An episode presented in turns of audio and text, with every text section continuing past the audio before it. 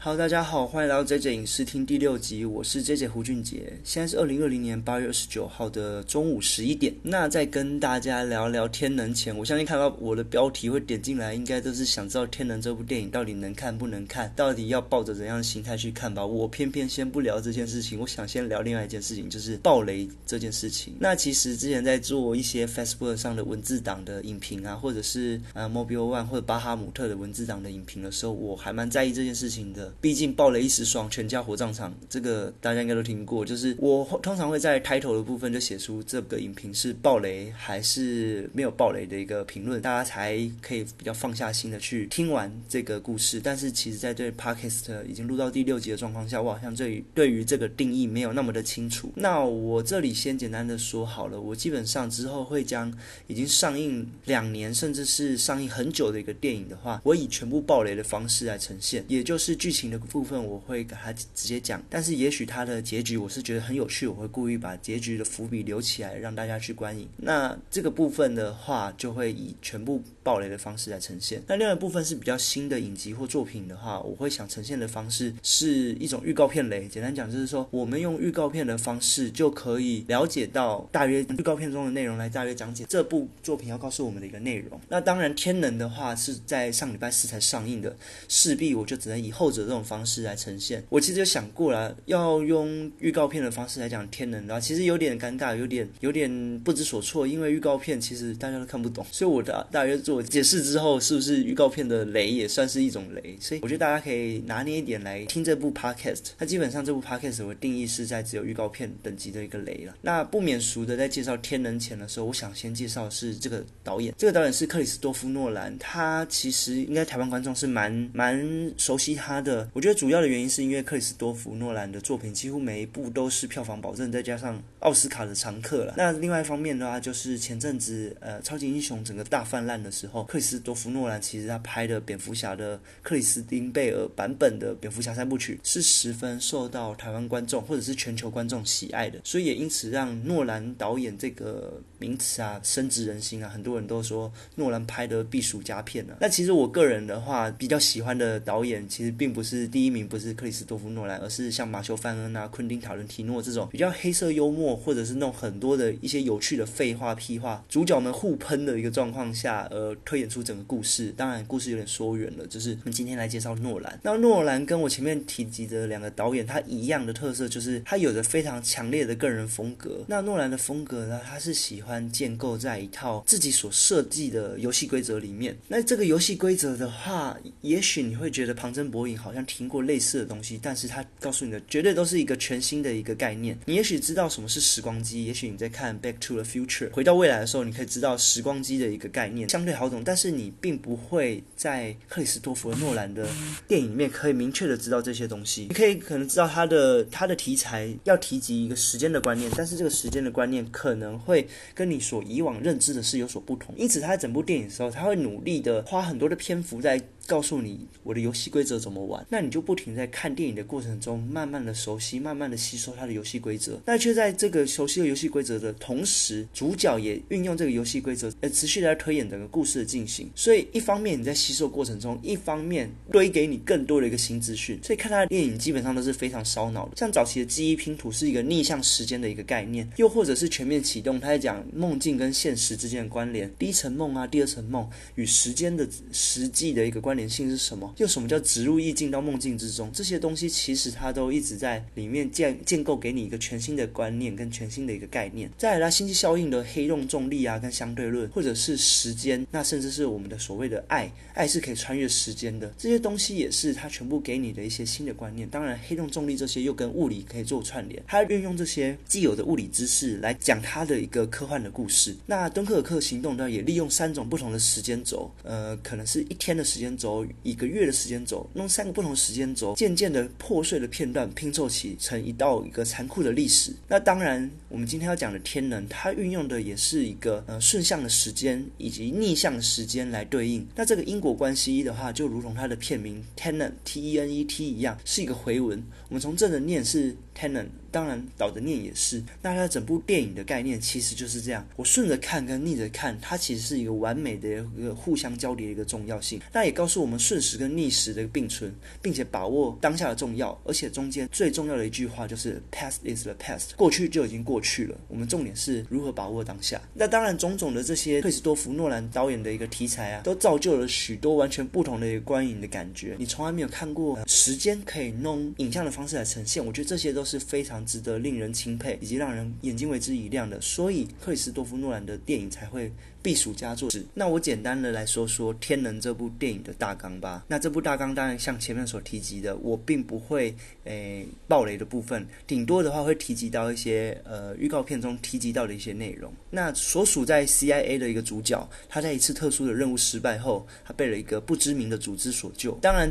救了他的时候，他完全不知道这个组织是谁，然后给予他什么目的。那呃，组织啊，给他了一个全新的身份，跟给他全新一个目标。那这个全新的目标的话，所有的这些关联性，全部都跟一个特殊的代号 Tenant。就是天能有关系，那天能并非这个组织的名称，也不是一个能力，甚至它不代表任何一件事，而是整部电影就叫做天能。那天能可以知道，这这个字 T E N E T 是一个回文呐。那这个回文的话，其实就是代表你往前走跟往后走，它都代表的一样的一个状态。那也非常的呃，非常的体现出，就是这部电影一直告诉我们的，past is the past。过去的事情就已经过去了，重点是把握当下，开拓当下的重要性。那当然，他遇到了这个更困难的任务。那主要的任务的主轴就是他查到一个逆转子弹的来源。他在其实前一次的任务失败时，就大约得知到，竟然有一个会逆转的子弹。那当然，这个任务给他时，就是希望他查到来源。当然，在循线追查各种的一个呃线人的一个合作，跟各种的一个。冒险啊，以及那种主角的一个机灵，有点像零零七这种幽默风趣又带点雅痞的一个风格。他渐渐的找到种种的这个逆转物，其实跟自身是息息相关的。未来与过去在互相交叠而产生的现在，就跟 Tenon 这个字一样，它整个故事就是这样子，未来跟过去的时间轴的走向来重复的交叠。你可以再重复。呃，重复观影第二次的话，也可以观察到，在早早的一些过去的一个故事的演进时，就已经埋下来自未来的电影剧情中的一个伏。导演有说啊，他的电影其实是一部呃时间轴啊，我们都知道电影只会有从开始到结束，这是一个顺向的时间轴。但是如果有办法将这时间轴进行量化的话，我再将未来的事情渐渐的往回走，变成过去的话，所以我们可能在很前面的时间轴时，就可以看到一个因为未来而造成的因果关系。那当然，最后他发现这个。逆转物我的源头啊，被分散成好几份的一个公式，分散在世界各地。那最后的话。这些公式如果被一个有心人士所取得的话，它可以逆转全世界的能量，就是我们讲的 entropy，也就是乱度，也就是所谓的熵。这个其实是物理中的热力学会提到的一个东西。它会逆转全世界的一个热力学。简单的说，就是你的前进代表你的后退，你的爆炸代表你的结冰，全部都会被逆转的状况下，那人类会发生什么事情？它其实它有提到，一直常提到就是祖父悖论。这个悖论呢，其实也常常在电影里面提及，像是复仇者联盟的终局之战，他们就提到为什么我们不要。穿越时空杀掉小时候的萨诺斯，有点像祖父悖论的故事，就是简单讲说，如果我有办法回到过去把我的阿公杀掉的话。那代表我的阿公就不会生出我爸，我爸就不会生出我。那我的存在还是一个存在吗？所以它是一个悖论的一个状况。简单的说，就是一个理论，而这个理论产生了互相矛盾，并且无法被证实。那因此，整部故事也是建立在这种祖父悖论的一个情形下。如果这个逆转时间的一个东西被启动的话，就存在了两种看法。一个看法是不会过去的事情发生就是发生了，并不会影响任何的事情。那我们的未来也许会产生毁灭的动作。另外一个这个想法是，如果发生的话。那我们的过去就不复存在了，过去的人类已经是不存在的东西，甚至这段历史是不存在的。因此，有心人士想要将这九份公式进行启动的话，那这个呃，这个我们人类历史就是不存在。那主角当然。把握当下的主角，他无法判断这件事情到底会是走向怎样的结局，所以他只希望在我们当下这个时代，即使未来也许是不被看好的状况下，他仍旧想要开拓向前。这是他的一个整体的一个故事大那我讲讲短评啊，其实短评就像前面所提到的，诺兰其实他提出了很多的物理的理论，然后再弄这些物理的理论啊，或者一些哲学的理论，再用一些剧情的影像的方式呈现，这是非常让人感到兴奋的。就像他在拍。《星际效应》的时候，第一次呈现黑洞的视觉效果给大家看。我知道前几年的时候，大家有说 NASA 有提供就是黑洞的影片，那看起来就像一个甜甜圈嘛。大家如果有印象的话，但是实际上的话，《星际效应》其实把黑洞变得格外的浪漫。看到光线在于一个黑洞重力场上产产生的一个扭转，变成一个光圈的一个状况。那这些东西的话，它其实都是建构在实际的物理理论，并且跟着相关的科学单位来进行佐证的。那这这部天能呢，它其实提及到的就是这个，它是一个方块的一个回纹，像 tenant。那再加上它的祖父悖论，或者它有提到的一个前世攻击等等的东西，这些东西确实都是现实生活中所提及到的一些理论，或者是所提及到的一些实际上的攻击方式。那祖父悖论的话，我们就不用再提及，就是刚才前面有提到的。他其实整个故事都一直在用祖父悖论的一个方式来做讲，例如说他所看到的一些逆逆转的一个形式、逆转的子弹、逆转的人、逆转的车子，这些在预告片中也可以看到。它其实代表的不是我们当下所看的东西，其实是来自未来。那未来是在往。过去的方式推演而产生互相的一个交叠的一个状况。那我们当然看到的是当下。那这个东西有点就是一个因果关系的一个交汇的一个重叠。当然发生的东西就发生，我们没有办法改变未来，我们更没有办法改变过去。那另外一个他所讲的是一个时间前世攻击。前世攻击呢是一个呃美国的一个战术啦。其实前世攻击啊简单的说就是分成两支小队来进行攻击的动作。那时间前世攻击它其实里面也一直提及，时间前世攻击有点类似是我一个一个我。是在往顺时间的方式前进，另外一个我是往逆时间的方式前进。那我可以借由逆时间的我，可以看到顺时间的我之前所做出的决定，而在逆时间的我做出重新的决定。因此，我可以在这个一个互相的配合，一个人变成两个小队的互相配合下。进行一个左右理解的一个前世的攻击，前世指那个虎口前的前。那当然，这个东西到剧情的后半段的话，有更大量、更大规模的一个前世攻击的一个假设跟一个画面的运用，也是非常令人吸睛的。当然，我相信我讲了这么多，不知道大家还有没有听到这里，还是已经在前三分钟时就已经把它关掉了。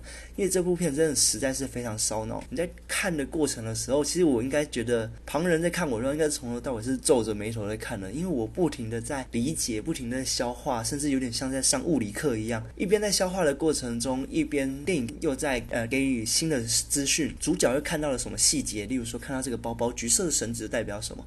又看到了另外一个景象代表什么？甚至是女主角看到了前面的景象，又代表后面的一个呼应的状况。所以它整部故事的话，有点类似从中间对称了之后，前后可以变成一个完美的一个呃回文的动作。你从前面看过来，跟从后面看过去。它会变成一个合理的一个解释，变成一部合理的电影，甚至叫做合理的一个片名，就是《Tenet》。那讲起来是真的是十分神啊！那我看起来是真的是十分的费力，十分的呃需要很花时间跟花体力的看完。看完当下真的头蛮痛的，我觉得天能真的看到我快要失能的状况了。但但是我非常的有兴趣，可以再去看第二次，让再注意一些其中当下的一些小细节的一个铺陈跟设计。因为就像我前面讲过，已经发生过的事情，past is the past，发生过的事情就是是发生过了，所以你无法改变过去。那我们能做的事情，只是从当下来看到一些各种迹象。那这些迹象呢？这些迹象也许是从。未来的一些因果关系而导致的，所以我们在重新看电影的时候，也许就像后照镜上面的一个裂痕，也许你在某一个画面时，你就会发现它的存在。那这个裂痕，也许就随着电影的时间轴跟到后面的某个地方时，那个裂痕才会告诉你它真正的用意是在哪里。这整体的故事，整部片都是各种彩蛋的一个安排，它也并不像漫画的这种彩蛋，你找到了一个东西就代表一件事情，你找到了什么的一个绩效、一个象征，就代表着另外一个。呃，角色的插入，但不是天冷的话，有点像是你找到一个迹象，代表的都是呃未来的故事所发展的一个小伏笔。我会觉得非常的烧脑，非常的有趣，又像是上了一堂课。看完之后，我女朋友直接当天就跟我晚上直接聊到一点，我们重新的厘清了剧情，重新看到我们所看的东西到底是什么，互相理解大家所看不懂的东西。这个讨论的议题其实可以讨论非常久，但是由于剧情，我是真的不想跟大家爆雷，因为我觉得是大家很值得去电影院让自己的脑也。被烧一次之后，我们再来讨论了。好，那我们天能就今天的讲解就到这里。当然，你喜欢我的频道的话，欢迎留言，或者是推荐其他更好的作品给我们一起来讨论。下次可以一起把它做成一部节目，再来一起互相的互动。当然，也希望你们不吝啬的给我一个好评啊，或者开启订阅。那我是 J J，我们下次见，拜。